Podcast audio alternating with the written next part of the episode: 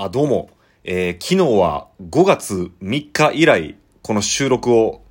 再開というか、まあ生放送もしてなかったんで、まあまあその、ラジオトークそのものを、あの再開した横井系でありますが、あの、昨日配信した花火の憂鬱っていう話なんですけど、もう本当にあの、たくさんの方に聞いていただいて嬉しいなと思いますし、本当にあの、しばらく休んでたのに、あのこんな聞いてくれるんかというか、覚えておいてもらえるんかっていうことにすごい感謝してます。ありがとうございます。とは言っても、あの、昨日の花火の憂鬱の話ですけど、ちょっと内容がちょっと、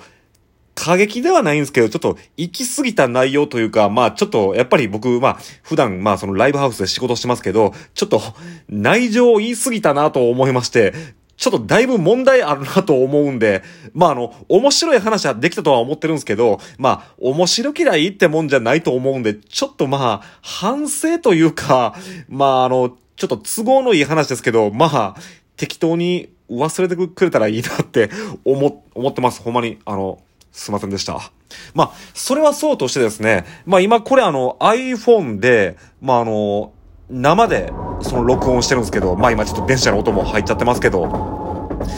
のーちょっと最近このラジオトークで、まあ悩みというか、ありまして、まあその僕 YouTube に卓録の音源なんかをアップしたりしてましてですね。で、あの、ポッドキャストで配信してる喋るよこいという番組では、その僕の作品なんかも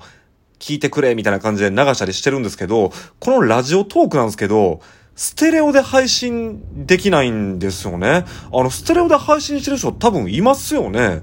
できてる人いますよね。なぜかできないんですよね。で、まあ僕その今 iPhone でこれ生であの喋ってますけど、あのーオーディオインターフェースを使ってステレオでまあ音を突っ込んでみたら、このラジオトーク、モノラルでしか再生されないというか、これ多分左側ですかね。左側だけ再生されるという状態になってしまうんですよね。だからその僕の作った音源とか流せないんですよ。で、ラジオトーク、ステレオで再生する方法みたいな感じで検索かけてみるんですよね。そうしたら、ラジオトークをステレオで再生する方法っていうの出てくるんですけど、その、ラジオトークをステレオで再生するにはどうしたらいいかっていうことを喋ってはるラジオトークの番組が、まあ、検索で引っかかるんですよね。で、その放送、まあやってはる人、まあ何人かいたんで聞いてみたんですけど、その人らその、オーディオインターフェースを使ったらできるよって言ってはるんですけど、いや、僕もオーディオインターフェース使ってんねんけどなって思うんですけど、まあ、僕の使ってるオーディオインターフェースがそれに対応してないだけの話かもしれないんですけど、もしあの、この放送をお聞きで、ステレオで配信してはる、はる人いはりましたら、まあその、要するに自分のオリジナルの BGM とかをかけてるぜって方いいらっしゃいましたら、ちょっとあの、アドバイスいただけたら嬉しいなと思いますんで、もしわかる人いたら、よろしくお願いします。で、その、モノラルでも別に音源かけたらいいやんって思う人いらっしゃると思うんですけど、まああのなんて言いますかね、売れてないミュージシャンの僕がこんな生意気なことを言うのを、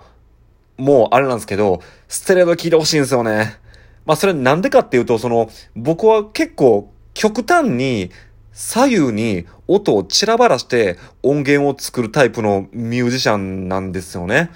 あの、特に一番、まあ、こだわってるわけでもないですけど、僕まあそのアコースティックギターを弾くんですけど、アコースティックギターを極端に右と左に振って、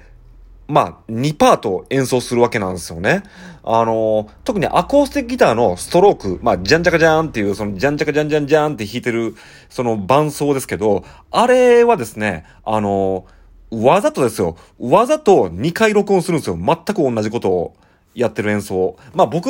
どっちかというと全く同じ演奏を録音はしてないですね。なんか、弾くポジションを変えるとか、あの、して、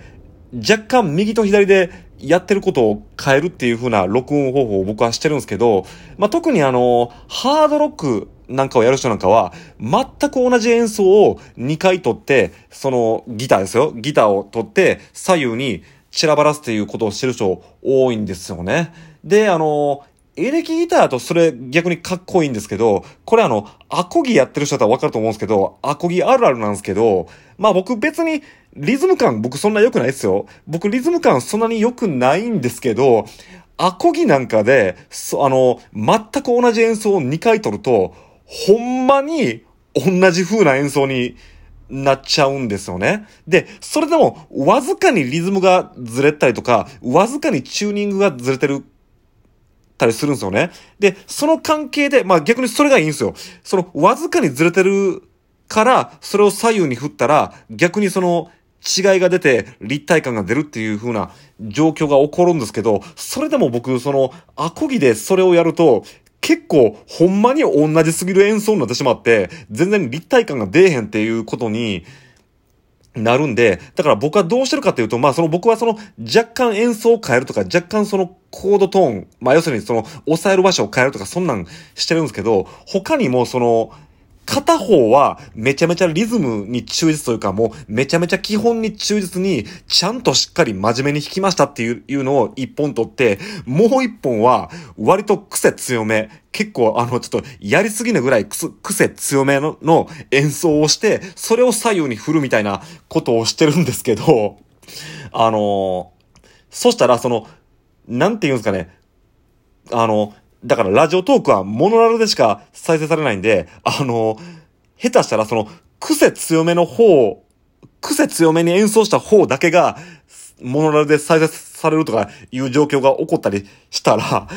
その癖強めの方って結構ずれてるんで、いろいろ、まあ、チューニングとか、あの、リズムとか、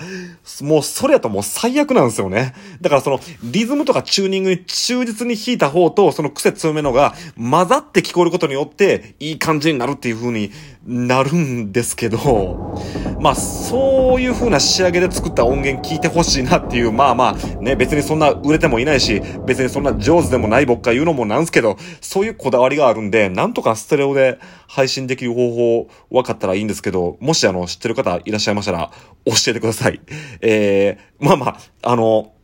話は冒頭に戻りますけど、あの、昨日の配信はちょっとやりすぎたなと思うんで、あの、まあ、僕その面白いこととかバカバカしい話って好きなんですよ。だから面白くてバカバカしい話をしたいんですけど、ちょっとまあ、方向性がちょっと昨日の話はちょっとあかんなと思うんで、あの、